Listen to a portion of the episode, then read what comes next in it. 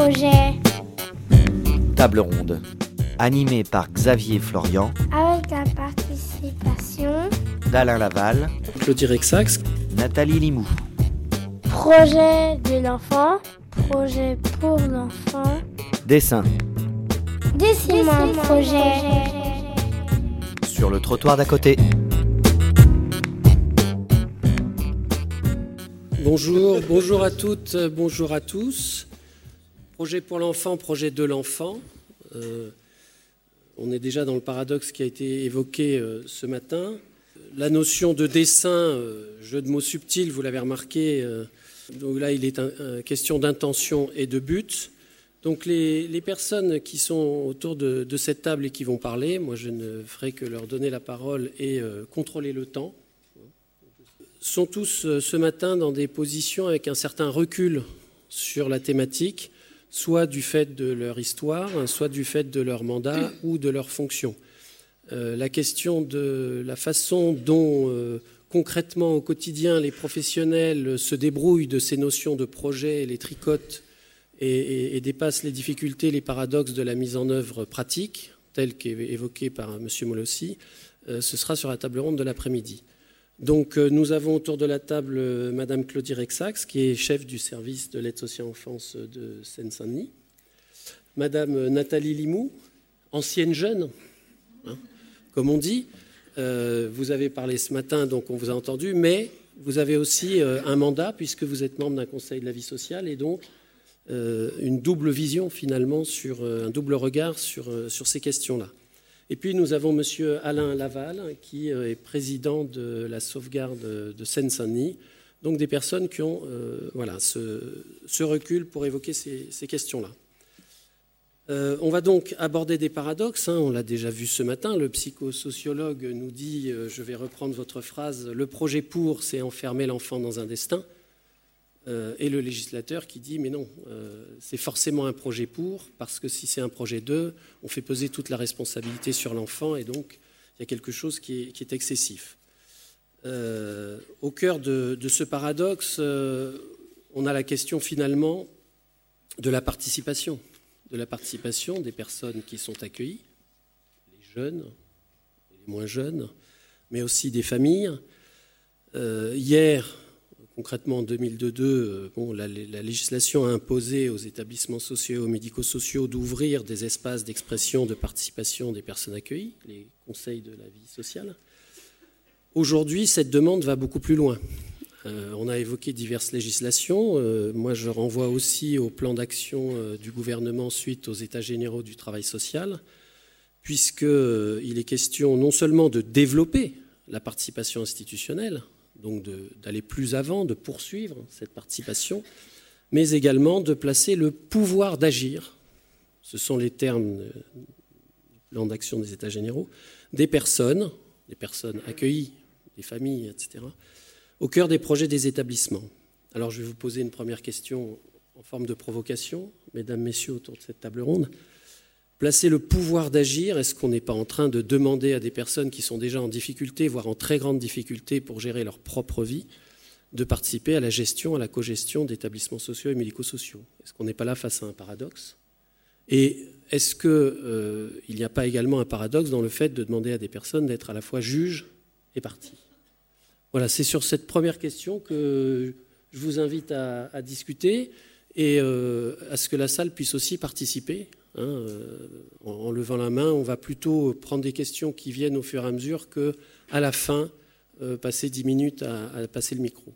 Voilà. Peut-être Madame Rexax, je vous passe la parole. sur ce paradoxe, Ce paradoxe, euh, s'il en est un. s'il en est un, enfin, qui me permet euh, effectivement peut-être de resituer l'enjeu, puisqu'on est sur l'enjeu du projet pour l'enfant sur le département de la Seine-Saint-Denis. Alors c'est vrai que cette, cet enjeu-là met la famille et l'enfant au cœur des réponses du dispositif de protection de l'enfance. On ne part pas de rien, puisque euh, ce que vous posez comme un paradoxe, ça fait quand même au moins 20 ans euh, que les différents textes législatifs ou réglementaires mettent la famille et l'enfant au cœur du dispositif de protection de l'enfance. Et on a vu toute l'évolution de la place de l'usager dans ses relations avec euh, la protection de l'enfance. Service qui a quand même encore une, comment je vous dirais, une représentation assez angoissante pour les familles et les enfants, un service à qui on peut encore faire le procès d'être des fois dans la toute-puissance, d'être dans la négation du droit des enfants et des familles. Et donc je trouve que euh, ce levier supplémentaire qu'est le projet pour l'enfant euh, vient euh, parachever ces évolutions-là. On avait eu aussi toute la loi du 2 janvier 2002 qui, à l'intérieur des institutions médico-sociales, pose la place de l'usager et pas dans une confrontation, je dirais, des rôles, mais dans une reconnaissance à la fois des potentialités des familles. Alors ça peut apparaître comme un discours, mais je pense que c'est tout à fait fondamental dans l'approche qu'on peut avoir aujourd'hui des enjeux de protection de l'enfance que de partir des potentialités, de la parole des familles et de les associer pleinement euh, au travail que fait la protection de l'enfance. La loi du 5 mars 2007, elle a posé clairement aussi que notre mission, au-delà de l'accueil physique, c'était la prévention et l'accompagnement des familles. Et euh, on voit bien la tension permanente d'ailleurs entre euh, la place centrale des familles, le projet pour l'enfant et dans l'accompagnement des familles, et en même temps cette question forte de l'intérêt de l'enfant, avec un service et un projet de loi qui finalement recentre, comme vous le disiez tout à l'heure, euh, sur l'intérêt de l'enfant, avec toujours cette question de savoir qui est finalement l'usager de la protection de l'enfance. C'est la famille, c'est l'enfant. Euh, il est vrai que dans le déroulé de la loi du 5 mars 2007, on a centré nos travaux sur le projet pour l'enfant, euh, essentiellement autour des enjeux d'accompagnement des familles dans leur place dans le dispositif de protection de l'enfance. Et tout en étant bien sûr tout à fait attentif à ce que les décisions qui sont prises euh, soient bien dans l'intérêt de l'enfant.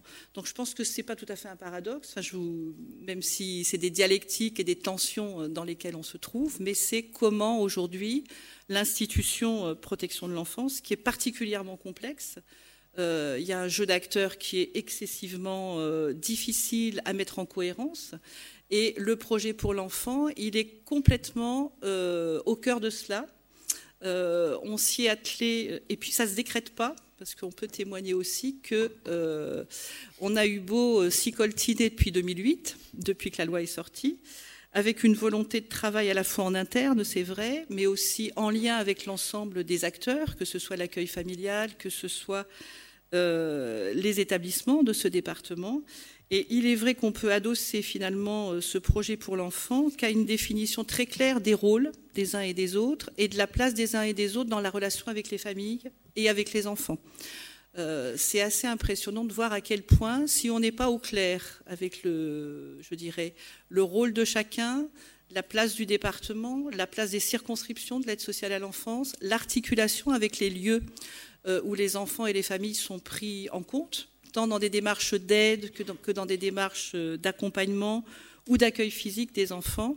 Si ce panorama, je dirais, institutionnel n'est pas clairement porté euh, et clairement partagé, parce que je pense qu'on voit aussi à travers euh, le projet pour l'enfant comment, au-delà de la place des familles et de l'enfant lui-même, il y a aussi comment les acteurs, finalement, acceptent de dialoguer entre eux, comment ils rassemblent leurs points de vue sur les enfants et les familles, et comment à partir de là seulement, ils peuvent faire projet pour l'enfant avec cet enjeu supplémentaire qui est la formalisation du travail engagé auprès des enfants et des familles. Et qui plus est, le pas de plus que nous demande le projet pour l'enfant, c'est d'être en capacité de le co-construire dans une cohérence des acteurs et donc des professionnels, et dans une capacité à le rendre lisible pour les enfants et pour les familles. Donc je crois que c'est toute cette complexité qui fait qu'aujourd'hui, on, est encore, je dirais, dans les balbutiements euh, de la mise en œuvre sur le département de la Seine-Saint-Denis, en tous les cas, de ce projet pour l'enfant. Alors qu'on avait conçu, parce que ça nous a demandé euh, une sacrée réflexion, parce que le texte, il paraît assez simple comme ça, hein, il nous engage à rendre lisible notre action, à mettre en cohérence les acteurs, à associer les enfants et les familles. On se dit que c'est le couronnement de toute une évolution. Et euh, très vite, on se trouve confronté euh, au fait qu'on sait bien qu'aujourd'hui, euh, dans le travail avec les enfants et les familles, on est dans des élaborations, dans des écritures de projets, que la loi de 2002 invite aussi les établissements sanitaires et sociaux à être très vite dans des délais bien organisés, dans une rencontre avec les familles, dans une rencontre avec les enfants, dans l'écriture de documents euh, internes aux établissements, le DIPC, le projet personnalisé, le contrat d'accueil, et que ce projet pour l'enfant, comment le situer par rapport à tout ça, euh, et comment euh, l'imaginer, et qu'est-ce quel plus il viendra apporter. Alors le plus, c'est effectivement qu'il pose la nécessité d'une co-construction, votre interrogation, avec l'enfant et ses parents, dans des logiques du faire avec, du coup, du faire ensemble, qui sont, euh, je dirais, des orientations fortes, mais qui ne sont pas si faciles que ça à mettre en œuvre. Euh, on a aussi tout l'enjeu d'une lisibilité des parcours, d'une lisibilité des décisions. Euh, on avait travaillé sur le projet pour l'enfant avec l'association Le Fil d'Ariane, puisqu'on a intégré dans notre formalisation écrite une petite lettre aux parents pour leur expliquer pourquoi on va vers eux dans cette démarche de projet pour l'enfant. Et la question essentielle qui avait été soulevée, c'est euh, comment un dispositif de protection de l'enfance peut rendre lisibles les décisions qu'il prend, le sens qu'il donne à son action. Et on voit bien dans pas mal d'études sur euh, le devenir des enfants ou le devenir des familles qui sont passées par l'aide sociale à l'enfance, combien la lisibilité euh, de la prise de décision, ses tenants, ses aboutissants, est assez difficile à, restituer et que très souvent, quand on rencontre des familles ça m'est arrivé euh, plus d'une fois avec le fil d'Ariane. La vraie question, c'est toujours, mais qu'est-ce que vous voulez? Comment on doit se situer? Quel est le sens de cette mesure? Comment je peux être acteur aussi euh, dans ce qui se joue autour des mesures de protection de l'enfance? Autre enjeu aussi, euh, et que les professionnels nous renvoient très fortement, la crainte de, que cette formalisation du parcours soit un document administratif de plus, euh, dans un sentiment des professionnels euh, qu'ils ont peu de temps, que quand on regarde euh, le travail qu'ils mènent, ils sont assez peu, et en tous les cas pas suffisamment à leur gré, en contact avec les, les, familles, les enfants. C'est moins de 50% du temps d'un éducateur référent de circonscription aujourd'hui. et cet enjeu-là était tout à fait important, d'où euh, on a compris que le projet pour l'enfant n'était pas un contrat, ça, ça s'est clarifié assez vite, et on l'a conçu comme un levier pour le travail euh, en partenariat et le travail avec les enfants et les familles.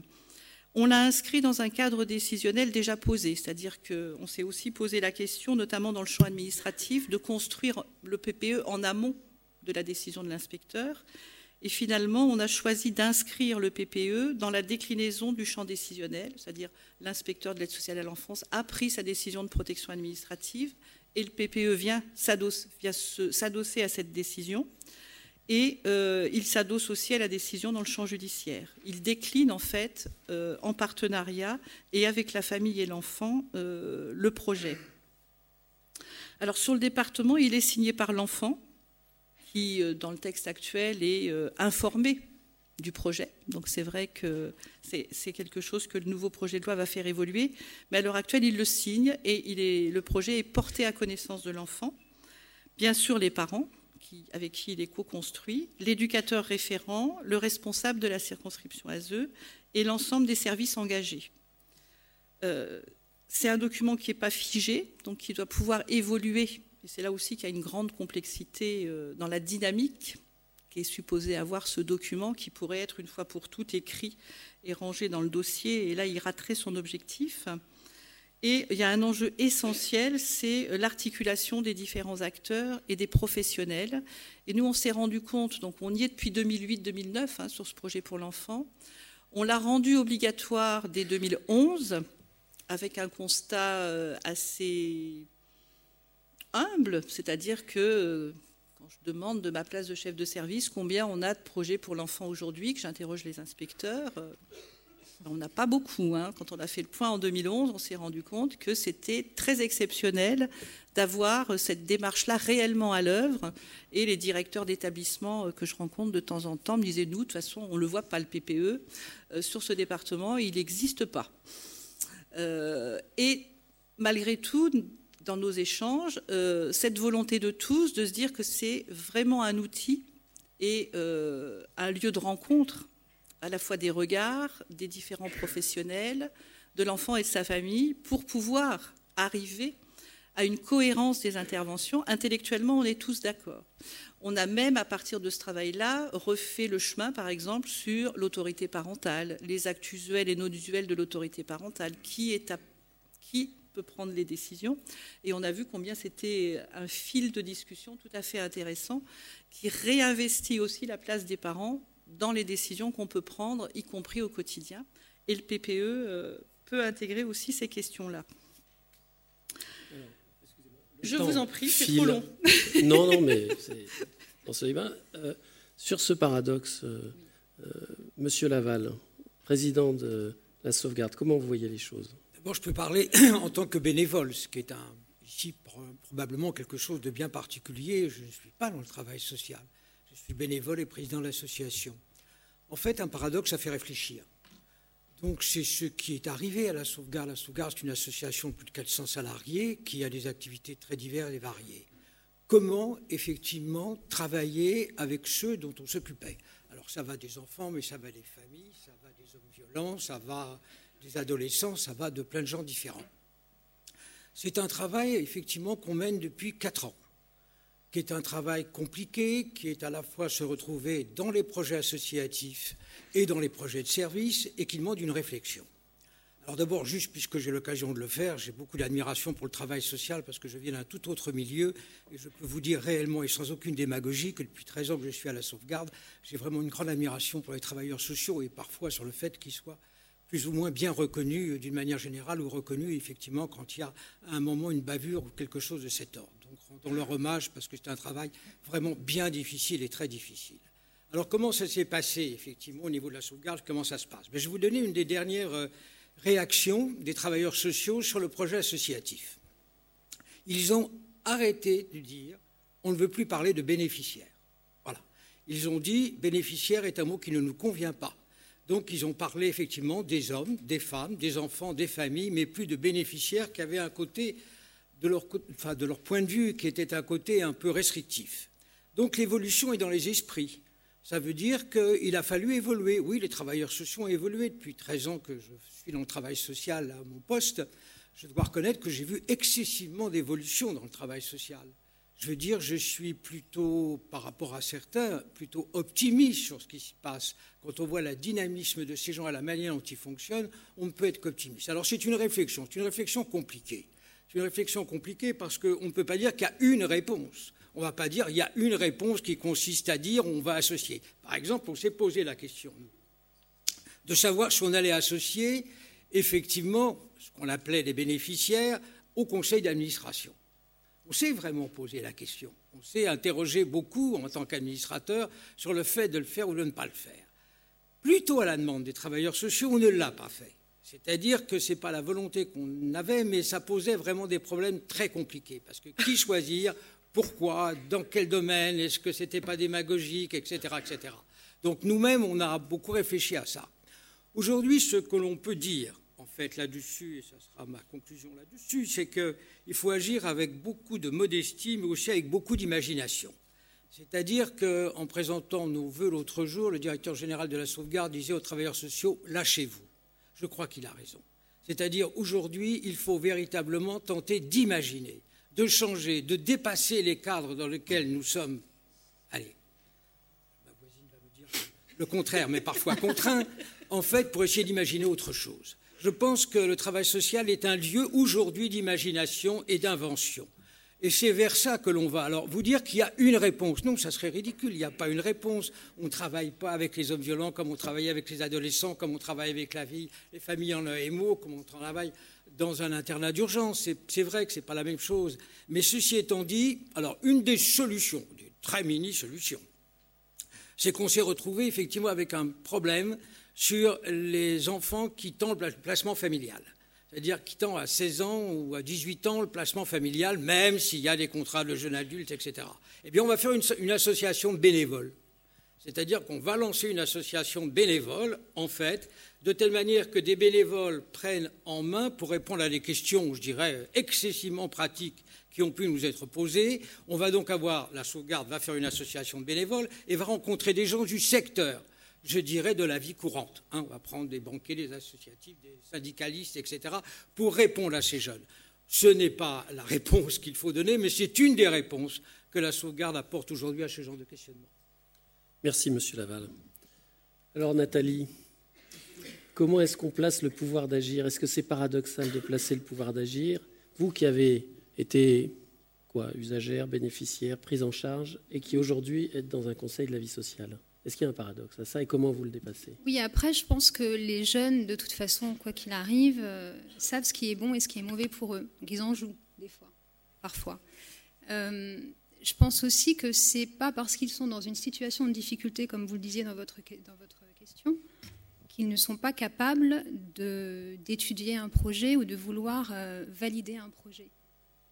Ça n'a rien à voir avec la difficulté du tout. après, je pense que aussi, j'ai l'impression euh, qu'il y a une différence entre les projets pour les mineurs et un projet pour un majeur. Un projet pour un, majeur semble un peu plus facile. Un projet pour un mineur, ça veut dire qu'il doit quand même être entouré euh, de professionnels, oui, évidemment, et heureusement que vous êtes là pour ça.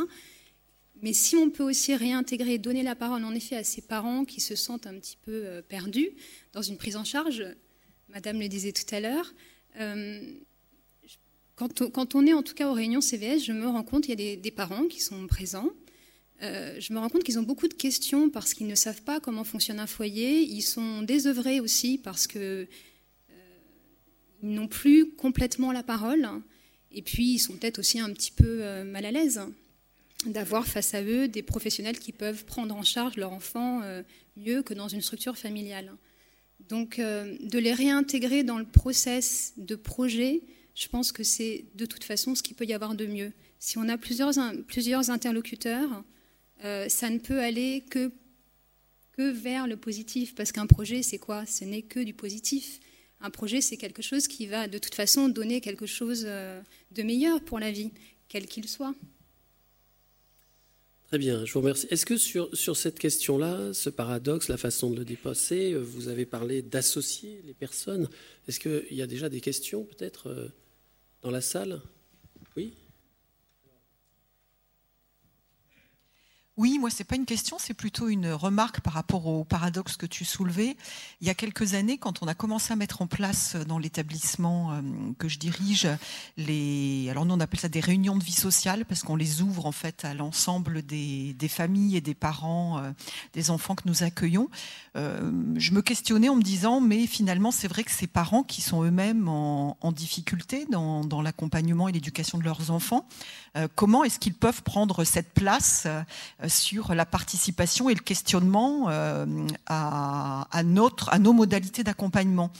Et au fil du temps, euh, j'ai été extrêmement surprise et avec beaucoup d'émotion de me rendre compte que ces parents, ils ont beaucoup de lucidité sur la façon dont nous travaillons et des idées extrêmement euh, euh, de modification sur des choses parfois très basiques et très pratiques que nous ne voyons pas nous-mêmes et qui, eux, venant de l'extérieur, en pénétrant dans la structure, finalement, ça leur euh, saute aux yeux sur des, vraiment des questions de, de fonctionnement et d'organisation.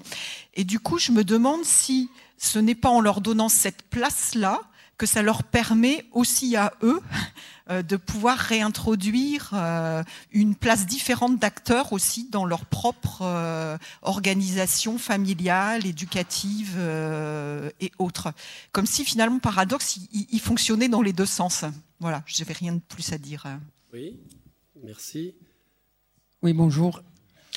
petite question concernant le paradoxe, parce que moi je ne vois pas de paradoxe au fait. C'est le projet pour l'enfant est là pour établir l'espace et le terrain où va se développer le projet de l'enfant. Donc les deux vont ensemble. Il y en a un qui encadre pour permettre que ce projet puisse naître. Ce n'est pas un projet. Le projet de l'enfant me, dérange un peu. C'est ouvrir des horizons, pour l'enfant, qu'il puisse par la suite s'inscrire dans un projet. Donc je ne vois pas réellement de paradoxe. C'est deux choses qui doivent aller de pair et l'un travaille pour l'autre. Merci. On continue? Ah, non Ah, monsieur Laval. Je, vais, vous interroger sur quelque chose, moi, qui m'a littéralement scotché, pour être clair, qui pour vous est la banalité de la vie quotidienne. Je discutais avec les travailleurs sociaux de Stein. Stein une ville un peu difficile. Je je discutais avec eux les travailleurs ceux qui sont dans la rue, en fait. Alors on va faire un, on va imaginer 600 élèves dans un collège. Sur 600 élèves dans un collège, il y en a 100 qui effectivement ne se sentent plus de manière ou d'une autre en rapport avec ce que fait l'éducation nationale. Sur les 100, il y en a 50 qui vont partir dans la vie courante, je dirais, le plus souvent malheureusement dans des problèmes de toxicomanie. Et puis il y en a 50 qui restent, qui vont être des zombies pendant euh, entre 13 et 16 ans en gros, dans cette période tout à fait déterminante et dans laquelle on ne sait pas quoi faire. C'est-à-dire qu'on ne peut pas aujourd'hui, parce que la loi ne le permet pas, faire effectivement de l'apprentissage. Donc pendant trois ans, on a des... Quand vous parlez avec les travailleurs sociaux, ils sont quand même très inquiets. Pendant trois ans, on ne sait pas quoi en faire. C'est-à-dire qu'on essaye de s'associer, on essaye de tenir, on essaye de qui partent pas trop, on essaye de discuter avec l'éducation nationale. Où est vraiment le projet là pour ces adolescents de 13 à 16 ans qui sont vraiment particulièrement bien perdus et pour lesquels on n'a pas vraiment le sentiment, sauf une présence extraordinaire des travailleurs sociaux et essayer de, le faire, de, de, faire quelque chose. Je ne sais pas où est le projet là vraiment, dans la réalité des choses des mains qui se lèvent. Une là, une là. Ah ben, allez-y. Joël Bouliken, directeur à l'AEF 93-94. Je crois que la, notion de projet renvoie à la problématique de l'adaptation à la singularité des situations. Comment adapter, faire en sorte que l'accompagnement soit adapté à la situation, à la singularité des situations. Seulement, c'est oublié, il me semble qu'on parle de projet un peu comme quelque chose, l'enfant aurait un projet, on ouvrait une palette de possibilités très large. C'est quand même pas oublier que le projet s'inscrit dans des exigences sociales, on pourrait les, rappeler, la question de la scolarité. C'est-à-dire que le projet s'inscrit dans un ensemble déjà cadré, auquel chaque enfant, qu'il soit pris en charge à l'ASE ou qu'il ne le soit pas, est contraint. Scolarité, rapport à la formation, autonomie. C'est-à-dire que euh, on est toujours pris dans ce qu'on peut appeler dans cette dialectique entre adapter euh, l'accompagnement aux difficultés que rencontre cet enfant à répondre aux exigences avec lesquelles il doit trouver des compromis. C'est peut-être ça l'idée du projet, c'est comment on peut l'amener à trouver des compromis, mais il doit s'astreindre à ces exigences, c'est-à-dire de euh, suivre une scolarité, alors effectivement avec toutes les difficultés que ça comporte, mais on est bien là-dedans. Je voulais simplement rappeler encore une fois que le projet, ce n'est pas euh, une palette de possibilités, il y a les exigences sociales auxquelles chaque citoyen est astreint. Merci. Il y, a, des mains qui se lèvent partout, là-bas, là, là. Et à un moment, je vais arrêter les questions, hein, pour qu'on continue. Mais bon, je crois qu'on est là pour débattre. Euh, oui. Euh, Françoise Moreau, chef de service en MEX. Euh, je voudrais rappeler quand même que la situation de certaines familles à l'heure actuelle euh, est extrême, enfin, est complètement catastrophique et que aujourd'hui, je ne vois absolument pas au sein euh, de l'institution où je travaille comment effectivement l'enfant sait ce qui est bon pour lui, mais il a enfin, la, relation euh, qu'il a avec les familles, euh, qui est elle-même et souvent de façon euh, lointaine, en difficulté. Et, à, l'heure actuelle, il est impossible de travailler avec ces parents-là. Donc, il ne faut pas se raconter d'histoire. Inviter les parents, oui. Travailler avec eux, c'est enfin, co-construire avec eux pour l'enfant. il faut déjà co-construire pour eux. Enfin, je veux dire, c'est des parents qui sont capables de dire, et, où, ils ne le disent pas, mais on l'entend très bien entre les lignes, attendez, moi j'ai besoin d'aide. Ok, c'est très bien, et, c'est de plus en plus... Enfin, je veux dire, euh, du point de vue de la précarité, euh, c'est visible, c'est de plus en plus visible. Tout à fait. Alors, on a eu le rappel quand même que la législation, justement, élargissait au-delà de l'enfant, hein, à sa famille, euh, donc à son environnement ce qui est peut-être un élément de réponse à cette euh, réalité. Oui? Oui, euh, Georges Kretschmar, responsable service d'accueil de jour du Breuil. Euh, alors je vais rebondir immédiatement sur ce qui vient d'être dit, mais je vais le décliner parce que je ne suis pas d'accord. premièrement, faire du projet suppose d'avoir en perspective de l'espérance, une vue, du projet pour soi-même. Or, comme le suggère la collègue, euh, effectivement, nombre de familles, en tout cas un certain nombre, ne sont pas dans ces capacités-là. Ce n'est pas un problème intellectuel. C'est tout ce qu'ils sont, ils sont pris dans des urgences de vie, dans l'ici et maintenant, phagocytés euh, par euh, pléthore de problèmes qui se cumulent, qui s'intriquent. Pour autant, c'est là qu'on ne tire pas les mêmes conclusions. Il est d'autant plus urgent de remettre les choses et de prendre ce temps nécessaire, effectivement, pour poser dans l'ici et maintenant les, les, conditions, justement, de l'élaboration de quelque chose pour eux-mêmes. Alors, ça relève, évidemment, d'approches alors, on a parlé de l'empowerment, etc., avec toutes ces contradictions. Hein. On sait que le pouvoir d'agir, c'est aussi une vision qui peut être un petit peu, euh, euh, comment on dirait euh, en économie, libérale. C'est-à-dire que quand ça échoue, c'est de la faute de la personne. Ça, c'est les limites de, ces approches anglo-saxonnes avec lesquelles il faut composer, mais se tenir un petit peu à distance, en tout cas maintenir son esprit critique. En revanche, la question de l'estime de soi, qui est peut-être plus banale, mais qui est au cœur de tout portage d'espérance pour soi-même et donc pour les autres, là, je crois qu'on a tous quelque chose qu'on peut, dans nos champs respectifs, euh, euh, soutenir aux, côtés de ces familles. Donc euh, voilà, alors le projet de ce point de vue-là, effectivement, il est très souvent, comme le disait le collègue là-haut, la déclinaison des obligations des institutions vis-à-vis d'elle-même, vis-à-vis de ce qu'elle représente comme l'intérêt supposé, l'intérêt supérieur supposé de l'enfant, mais euh, des fois on se met à y croire. Alors oui, il faut y croire, mais en même temps, c'est une représentation. On sait bien que cet intérêt supposé de l'enfant, des enfants maltraités, hautement maltraités, j'entends, peuvent, on le sait bien, tout à fait être euh, euh, en lien avec ses parents euh, réputés tout à fait défaillants et qu'on ne peut pas, au nom de la séparation, simplement liquider cette affaire-là au motif qu'on a mis en protection l'enfant parce qu'on l'a mis à distance de ses parents. Que si on n'arrive pas à travailler formellement sur la question parce que ce ne sont pas les personnes qui sont maltraitantes, mais les liens, les relations. Donc, se donner les moyens de travailler sur cette question-là, on passe à côté. On peut faire tous les projets qu'on veut. C'est pas seulement associer à l'instant T les parents à un moment donné, mais de déployer des stratégies éducatives dans les établissements, les institutions, les mecs et autres qui s'y emploient pour autant qu'elles le peuvent, mais on est loin du compte. À l'interne de l'ASE où je travaille, où on est également, on s'y emploie, mais on est loin du compte.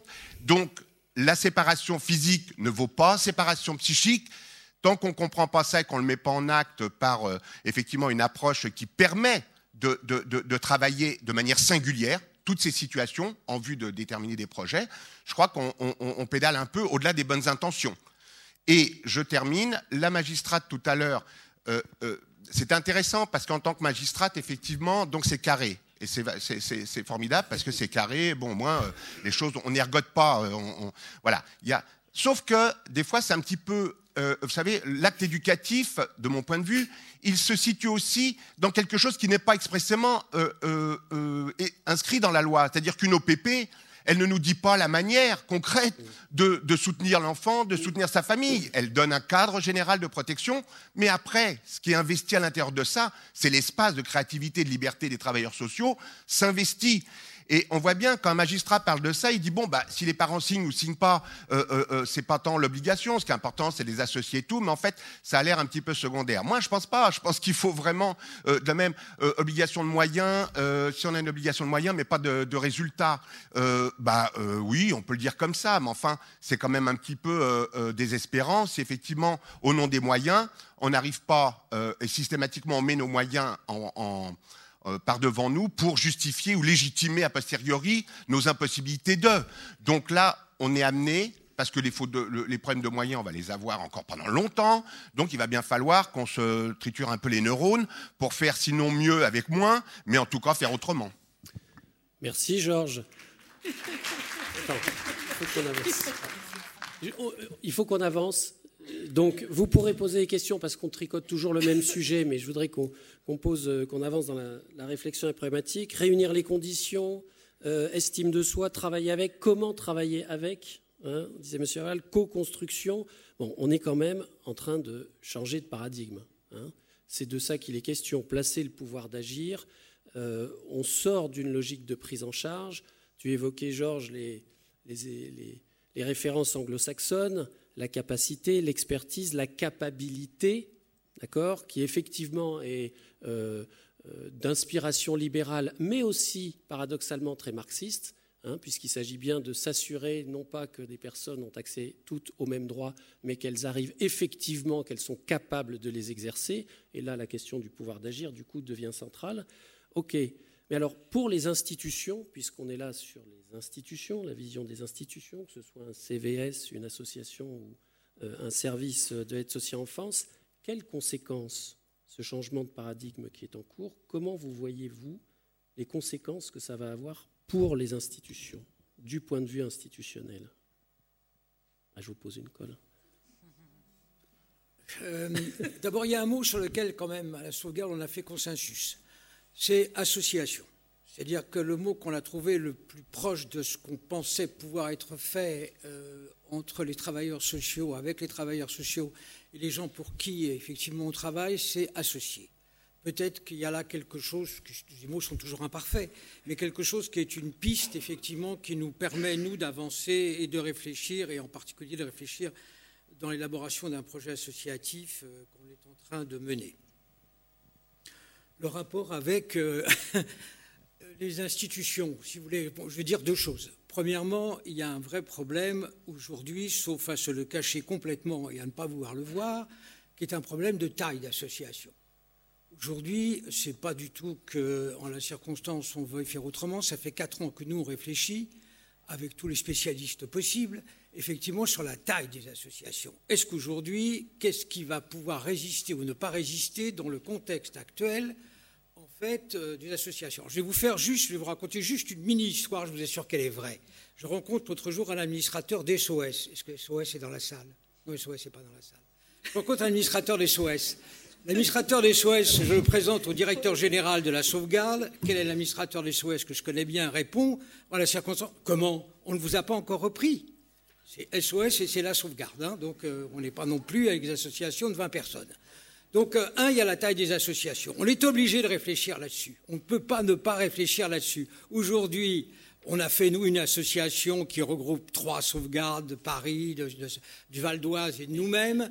Je ne sais pas ce que ça deviendra et je ne sais pas si ce sera une seule sauvegarde à un moment ou à un autre, j'en sais rien, je ne peux pas dire ça, mais je peux dire qu'on réfléchit. On réfléchit aussi à comment on va sauvegarder notre association, oui, probablement en augmentant le nombre de salariés probablement qu'on va aller vers ça et que non c'est un problème capitalistique puisqu'il n'y en a pas, mais c'est un problème probablement de sauvegarde d'associations. Donc les tailles des associations aujourd'hui sont quelque chose qu'il faut prendre en compte. On ne peut pas, si vous voulez, dans le, dans le regroupement que l'on voit d'un côté comme de l'autre, ne pas les prendre en compte. Ceci étant dit, ce n'est pas propre au secteur associatif.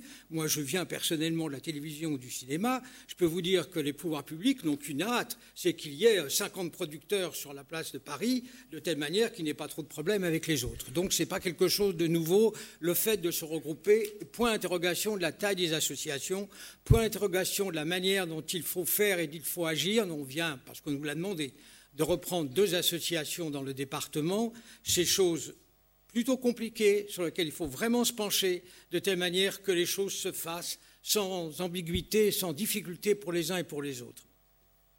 Deuxièmement, le rapport avec les pouvoirs publics. C'est compliqué. Moi, je prends, tout ce qu'a dit M. Molossi tout à l'heure. C'est-à-dire, je le prends entièrement et totalement. C'est-à-dire, si on pouvait arrêter les postures, ça serait quand même une chose assez intéressante entre les associations et par exemple le conseil départemental, la ZE, etc. Je dois reconnaître que la seule chose que nous devons avoir en tête, c'est le bienfait des enfants. Et parfois, j'ai un doute. Je dois vous faire part que j'ai un doute sur la manière dont les postures se font entre les uns et les autres. Je ne dis pas que c'est la sauvegarde qui a raison ou la 14 ou inversement. C'est pas ça que j'ai dit. J'ai dit sincèrement qu'on se demande par moments s'il ne faudrait pas y avoir des médiations de telle manière que l'enfant soit vraiment au centre des rapports entre les uns et les autres. Moi, c'est une interrogation que je ne peux pas nier. Il faut pas nier, si vous rencontrez les travailleurs sociaux de la sauvegarde, c'est vraiment peut-être la première chose, effectivement, qu'ils évoquent, c'est leur difficulté. Leur difficulté. encore une fois, ce n'est pas qu'ils ont raison ou que quelqu'un a tort, c'est que c'est fait comme ça. C'est-à-dire que le pouvoir de l'argent, à la droite, la circonstance, va leur donner la notion de pouvoir. Or, s'il y a bien quelque chose sur lequel il ne faut pas jouer avec des enfants, c'est la notion de pouvoir. Donc, véritablement, trouvons un, une manière de fonctionner, un consensus de telle manière que ce soit pas l'enfant ou les familles qui soient en cause dans des, parfois des problèmes qui sont des problèmes d'ego de personne. Et je dis ça aussi bien du point de vue de la sauvegarde que du point de vue de la Ça, c'est compliqué. D'autre part, on sait pertinemment. Aujourd'hui, c'est une autre discussion.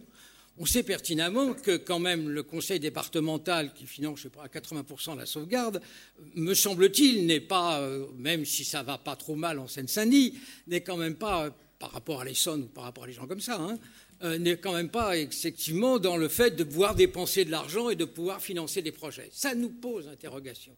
Ça nous pose interrogation quant à la taille, ça nous pose interrogation quant au mode de financement. Et là, on est bien obligé de penser que les associations doivent à un moment prendre leur liberté.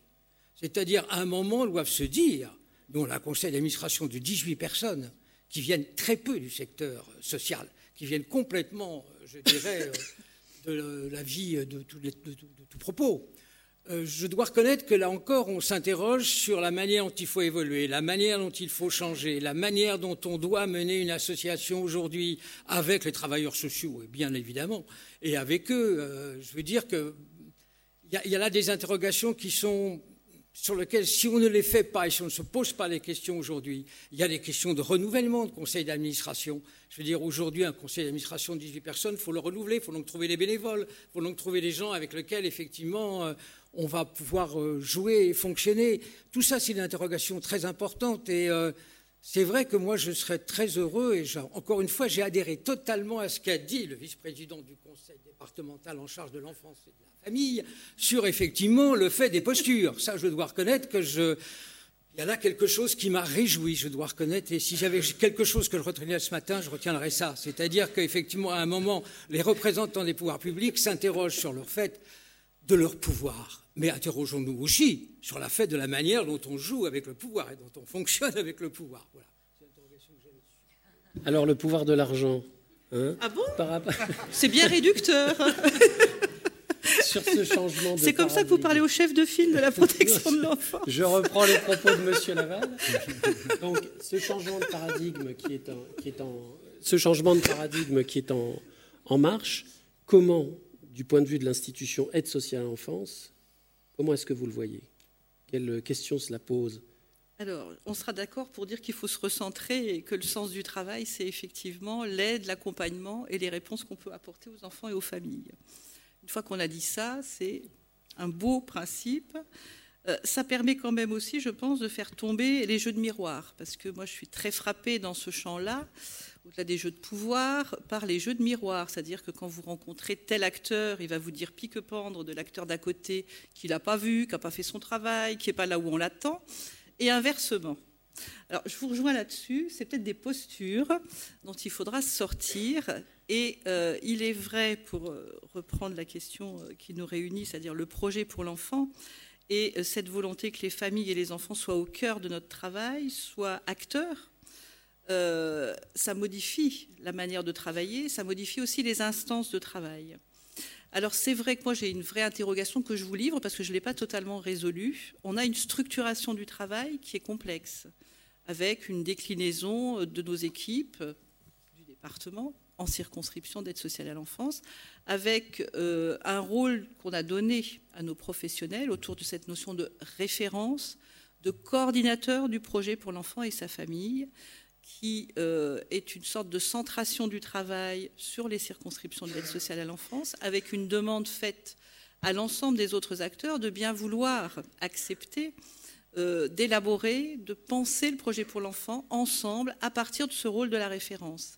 C'est vrai que on pense, en tout cas dans le projet de service qui a été porté par le président du conseil départemental, que c'est une organisation qui a son sens et qui doit euh, faire tomber peut-être les postures, justement pour que les enfants et les familles trouvent leur place dans ces lieux d'élaboration et que ce soit vraiment des lieux d'élaboration et pas des lieux de tension et des lieux de pouvoir. Voilà, moi ce que j'ai envie de dire, qu'aujourd'hui, euh, le pari pour que ces enjeux-là fonctionnent, c'est d'être en capacité de travailler ensemble et euh, que euh, les enjeux de réponse, et elles sont difficiles parce qu'on est aujourd'hui avec des très beaux discours sur le projet pour l'enfant, mais avec un département qui est débordé par des enjeux d'urgence, c'est-à-dire qu'au lieu de penser nos interventions en amont, elles nous arrivent et elles nous percutent dans l'urgence. Et euh, on est très réducteur parce que du coup, on cherche des places. Et il y a des enfants qui bénéficieront jamais d'un projet pour l'enfant parce qu'ils vont rester 15 jours dans le dispositif et ressortir aussi vite vers la fugue, vers leurs errances, vers leur famille au mieux. Donc on a, un vrai ajustement aussi euh, autour des problématiques qui se jouent sur, euh, en tout cas, je parle pour le département, euh, d'effectivement pas avoir des très belles pensées et des très beaux enjeux d'innovation quand on se rend compte que nos réponses sont difficiles à construire, qu'elles sont percutées par des problèmes de moyens, des problèmes d'efficience aussi de la capacité, toute bête quantitative à absorber aujourd'hui au titre de la protection de l'enfance. Donc c'est un travail à construire tous ensemble. Qui plus est, si on doit associer les enfants et les familles, on les associe aujourd'hui par exemple aux synthèses euh, dans les circonscriptions, dans la construction aussi du projet pour l'enfant. Donc si on veut qu'elles soient acteurs d'un dispositif où elles se retrouvent, il faut effectivement que le jeu d'acteurs soit pacifié et recentré je peux vous répondre comme ça. Après l'argent, on a un très beau budget sur ce département euh, et on a une capacité d'innovation parce que je pense que tout ce qu'on est en train de faire aujourd'hui, euh, d'essayer de penser le placement à partir du domicile, hein, adoffé, on a appelé ça sur euh, la Seine-Saint-Denis, je crois qu'à moyen constant, c'est une capacité à penser autrement, les réponses notamment pour les adolescents, en les mettant au cœur d'une capacité à partir de leur environnement, de là où ils habitent et où ils vivent, même s'ils sont en danger, pour imaginer des réponses qui les apprivoisent et qui, nous permettent de travailler sur des gros enjeux comme la déscolarisation, comme les conduites addictives. On voit bien que les, problématiques sont très lourdes. Avec le secteur de l'AEMO, on essaye d'imaginer des AEMO plus intensives. Euh, et vous êtes un des acteurs sollicités. Et là, on est sur de l'innovation et des réponses nouvelles pour les enfants et les familles, euh, dans un cadre contraint, il est vrai, et complexe. Merci beaucoup. Nathalie, euh, considérer davantage les personnes à partir de leurs capacités, de leur expertise, les valoriser. Ce changement de paradigme, est-ce que vous le voyez à l'œuvre au sein d'un conseil de la vie sociale et aussi par rapport à, votre propre vécu? Est-ce que vous voyez des questions, des, évolutions, un paradigme qui est en train d'advenir? Moi, j'ai beaucoup de chance parce que dans le CVS euh, dans lequel je participe, on est euh, être une bonne dizaine quand même, donc ça nous permet complètement de pouvoir échanger. Chacun a sa place pour parler. Et, euh, donc, en effet, euh, les questions que peuvent avoir les parents sont répondues parfois par le jeune et parfois par l'équipe éducative et parfois par euh, des anciennes jeunes ou des anciens jeunes. Donc, j'ai un peu ce privilège-là où j'ai l'impression que les choses avancent dans ces réunions-là, étonnamment. Donc, euh, est-ce que ça veut dire que dans des, dans des sphères comme ça plus intimes, on arrive à faire progresser plus? Parce qu'il y a aussi, je l'ai peut-être, euh, je l'ai pas, dit, mais dans les CVS, il y a aussi les enfants qui sont présents, les enfants mineurs, euh, mineurs des petits, et puis il y a aussi des adolescents. Donc l'échange est, est complet, comme on peut l'avoir dans une structure familiale d'ailleurs.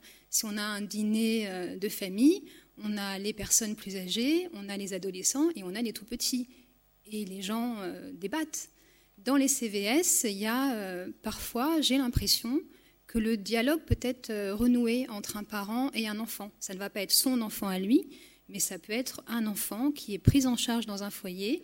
Cet enfant peut être lié à son propre enfant. donc, du coup, il y a hum, comme une clarté. J'ai l'impression que quand on sort de ces réunions, quelques personnes quand même ont eu des, réponses à leurs questions et surtout ne se sentent pas jugées. Très bien, je vous remercie. Alors, la salle, hein, euh, on entend lieu de tension, hein, que, ce, que ce, lieu d'élaboration du projet, etc., soit un lieu de tension et non de pouvoir. vous nous introduisez un nouveau paradoxe. Euh, euh, enfin, c'est pas moi, c'est l'image de la pile qui m'est venu quand vous avez dit ça, hein, une pile où il y a deux polarités euh, qui s'opposent, mais qui finalement produisent de l'énergie. Hein. Bon, donc on est plutôt sur cette logique-là que sur les logiques d'affrontement euh, que, vous évoquiez. Est-ce qu'il y a sur ces, thématiques-là euh, dans la salle, ou sur les thématiques générales que l'on aborde, des questions? Oui, tout à l'heure. Merci.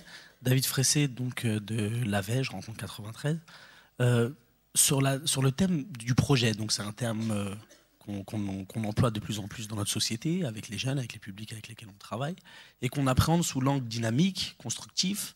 Donc le projet est positif, mais hum, le projet, donc littéralement se jeter en avant pour euh, des personnes euh, au passé euh, douloureux, à l'avenir incertain, le, fait de se projeter, c'est pas quelque chose de naturel en définitive. Et je pense que là, on aborde le montage du projet, la façon d'associer les familles, d'associer les, jeunes ou les autres publics. Mais je crois qu'il y a quelque chose aussi à, penser sur le préalable, avant le montage du projet, les fondations. C'est la rencontre, c'est la confiance.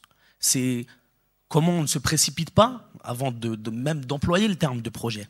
J'ai l'impression qu'on va souvent trop vite avec ça. Donc rapidement, on va parler de projet. Sauf que le projet, ça peut être très angoissant. Et dans une logique euh, montante, pour, pour, pour, parler de projet, il faut aussi partir du réel et déjà euh, établir quelque chose, construire quelque chose, et après pouvoir envisager un, un, projet qui, dans une logique montante, rencontrera un dispositif. J'ai l'impression qu'on est malgré tout trop dans une logique descendante, où le dispositif va venir finalement à côté de, des besoins, de la réalité, des sujets avec lesquels on travaille. Oui, on a déjà évoqué cette question. Je vois qu'il y avait une question là-bas. Allez-y, hein, si vous êtes d'accord.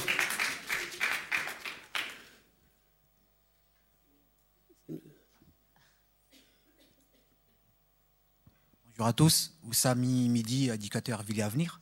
Pour aussi compléter un peu mon collègue, je pense aussi c'est le côté euh, facteur humain aussi de, du projet parce que bon, euh, et à un moment donné aussi, euh, tout à l'heure on parlait de décision, on parlait aussi d'association, et tout ça il peut pas se faire normalement s'il n'y a pas le côté humain. Je voulais juste rajouter ce, ce, ce, ce petit, euh, ce petit paramètre.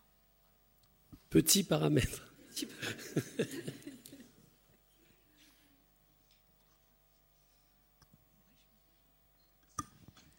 je vais y arriver ce coup-ci. Donc, Katia, éducatrice euh, au foyer des Gavroches. Euh, je voulais rebondir par rapport à Rencontre 93 et euh, l'éducateur. je suis assez d'accord en fait parce qu'on parle de projet, mais je, trouve qu'on crée les étapes. moi, je suis dans la protection de l'enfance du coup, et il y a des jeunes qui n'ont pas choisi d'être placés tout simplement. Donc, le placement en soi est hyper violent. Et de là, leur dire qu'est-ce que tu veux à toi et ta famille, il y en a qui en sont juste à pleurer et à dire je veux rentrer à la maison avec mes parents. Donc, euh, bah, je crois qu'il faut y aller doucement. Il faut essayer de se décentrer, de savoir euh, comment on peut répondre juste pour l'instant sur le moment aux besoins de l'enfant. Donc, euh, projet, c'est un bien grand terme. Ça fait dix ans que je suis éducatrice, j'ai encore pas fait de projet pour l'enfant, comme la loi le demande. Donc, on, on, va être sur des besoins beaucoup plus réalistes avec le DIPC, le projet personnalisé qu'on essaye de faire tant bien que mal.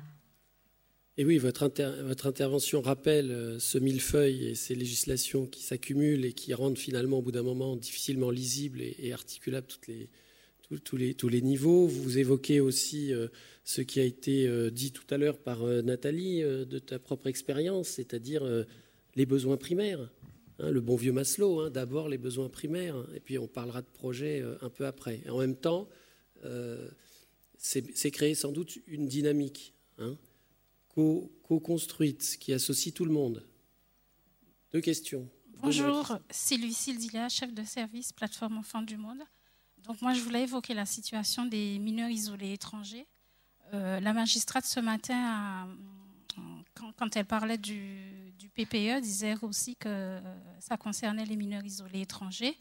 Donc euh, moi, dans ma structure euh, des PPE, donc j'en ai jamais signé. Et euh, donc la difficulté aussi, nous on ne travaille pas avec les familles, puisque ce sont des mineurs isolés étrangers. Notre nos interlocuteurs privilégiés, ce sont les référents éducatifs de l'aide sociale à l'enfance. Euh, Madame Rezac, vous avez évoqué tout à l'heure euh, bah, voilà, les difficultés aussi de, de moyens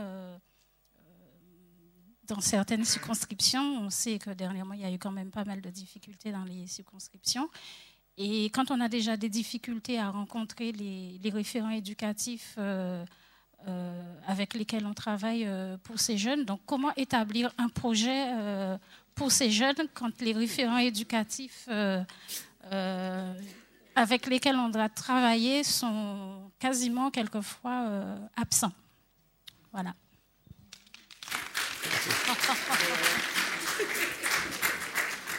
Alors, je ne sais pas si on ne va pas répondre techniquement à cette question, mais au-delà de l'aspect que vous évoquez, qui est une réalité qu'on vit tous au quotidien, les applaudissements en témoignent, mais je pense que l'aide sociale enfance est parfaitement euh, conscient. bon, euh, moi, ce que j'entends, c'est plutôt comment faire avec quand il euh, n'y a, pas trop de avec, ou il manque des gens, soit par absence, soit par... ça a été aussi évoqué tout à l'heure. Peut-être une autre question? Oui, bonjour. Ah, moi, c'est Le Grand Clara, donc je suis éducatrice en formation en troisième année. Et j'ai effectué un stage l'année dernière en, à l'aide sociale à l'enfance. Et maintenant, je suis actuellement dans l'association euh, Devenir, avec, euh, dans le service de suite pour les jeunes majeurs. Et j'avais une question, vous parlez de, de projet. Pour moi, le projet, c'est quelque chose qui est sur euh, du long terme. Et ma question, c'est comment on fait pour se projeter en tant qu'éducateur et en tant que jeune sur du long terme lorsque les mesures de placement ou les mesures orchestrées par le juge ou par l'inspectrice sont de six mois, trois mois, un an, et qu'au final, on n'a pas de visibilité ni de durée sur, bah, sur l'accompagnement qu'on va pouvoir proposer à ces jeunes? Oui. C'est une sacrée question.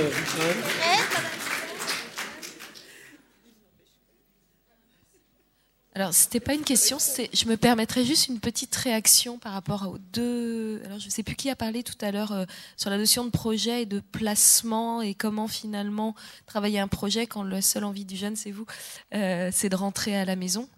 Euh, alors, juste, il ne faut peut-être pas confondre projet et projection que peuvent avoir les adultes qui entourent la famille sur son devenir. Et c'est aussi, quand je disais, il faut absolument comprendre le sens du projet pour l'enfant, je pense qu'on est au cœur de la difficulté.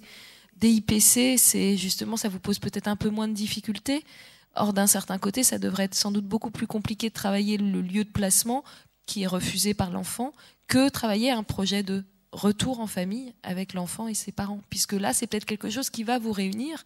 C'est-à-dire le projet de retour, c'est un projet en tant que tel. Et c'est finalement ce aussi à quoi on doit tous aspirer quand on accompagne un enfant en protection de l'enfance. C'est à terme un retour en famille. Et si c'est pas possible, d'en tirer les conclusions et de changer de statut. Mais ça, c'est une autre question. Donc, le retour en famille en tant que tel, c'est un projet. Et c'est peut-être quelque chose qui peut finalement tous nous réunir en disant, OK, vous, vous voulez rentrer, toi, tu veux rentrer en famille, les parents veulent récupérer l'enfant, nous, à terme, c'est ce qu'on souhaite aussi, mais alors on va fixer des objectifs, on va se donner les moyens, parce qu'il va y avoir des conditions à ce retour-là, et ça va être la base finalement de ce projet pour l'enfant. Après, pour ce qui est de la temporalité, c'est ce que j'ai essayé de dire tout à l'heure, c'est une question qui revient souvent. Euh, le projet, c'est pas forcément sur du très long terme, c'est justement une réévaluation permanente des objectifs, et ça doit être des objectifs réalisables et à court terme. Euh, et euh, alors, on nous avait notamment illustré lors d'une visite dans un service un père qui était incapable de se projeter, qui, ne faisait aucun projet. Et finalement, ils ont réussi, même pour organiser les droits de visite euh, avec une certaine fréquence, c'était compliqué. Donc, alors lui demander de s'investir pour la scolarité de l'enfant, etc., c'était impossible. Et ben, ils sont partis finalement du peu que le père pouvait investir, c'est-à-dire la rencontre avec son fils une semaine sur deux à construire cette rencontre-là, pour mettre aussi le père dans une forme de sécurité aussi et de confiance, parce que pour construire un projet, on en a peut-être parlé tout à l'heure, il y a aussi ce rapport de confiance qui doit s'instaurer. Euh, mais c'est-à-dire, c'est faire un projet à, comment dire, la dimension aussi des capacités familiales. C'est partir de la famille, partir des problèmes de la famille pour construire un projet. Et surtout pas se projeter sur justement le projet de l'enfant. Non, enfin, je pense qu'il ne faut pas avoir cette prétention-là mais c'est accompagner la famille sur six mois ou sur un an en disant voilà, il y a une décision qui a été prise, soit vous étiez en accord en administratif, soit c'est le juge qui vous l'a imposé. Qu'est-ce que vous, vous voulez à terme à l'issue de ces un an? Et quels moyens on va se donner pour vous accompagner tout en nous rassurant, nous, sur les conditions de vie de l'enfant? Enfin, Je pense que c'est toujours possible de construire un projet, mais il faut peut-être partager cette vision du projet. Je sais pas si... On est arrivé au terme de notre table ronde quand même. Ce qu'on s'est dit, euh, oui, parce qu'il y aura d'autres questions tout au long de la journée et, il faut qu'on tienne le timing et j'ai des, instructions que je respecte. Mais quand même, on est au cœur de, situations très complexes. Hein, on le voit. Euh, euh, comment faire des projets, comment faire avec, sur des délais très courts, avec des personnes qui n'arrivent pas à se projeter, etc. on est quand même avec, c'est plus qu'un législateur, avec un État qui par le, plan d'action des EGTS désigne une direction de, placer le pouvoir d'agir, on, on va beaucoup plus loin que ce qui était jusqu'ici, une évolution qui s'apparente à une révolution. On a commencé à évoquer ce que, comment y parvenir, hein, en, notamment sur la question des postures, euh, vous l'avez évoqué, sur la question sans doute des regards que l'on porte sur les personnes, sur les familles, sur soi-même. Comment y arriver? Il faudra sans doute se dire que ça suppose d'apprendre à se connaître les uns les autres, à se reconnaître, à se respecter, ça a été évoqué, ce qui n'est jamais acquis. Voilà, et donc ces journées euh, doivent euh, le permettre. Sur tous les paradoxes de comment on, y fait, on fait au quotidien, c'est la table ronde de cet après-midi qui va évoquer ces thématiques. Je vous remercie.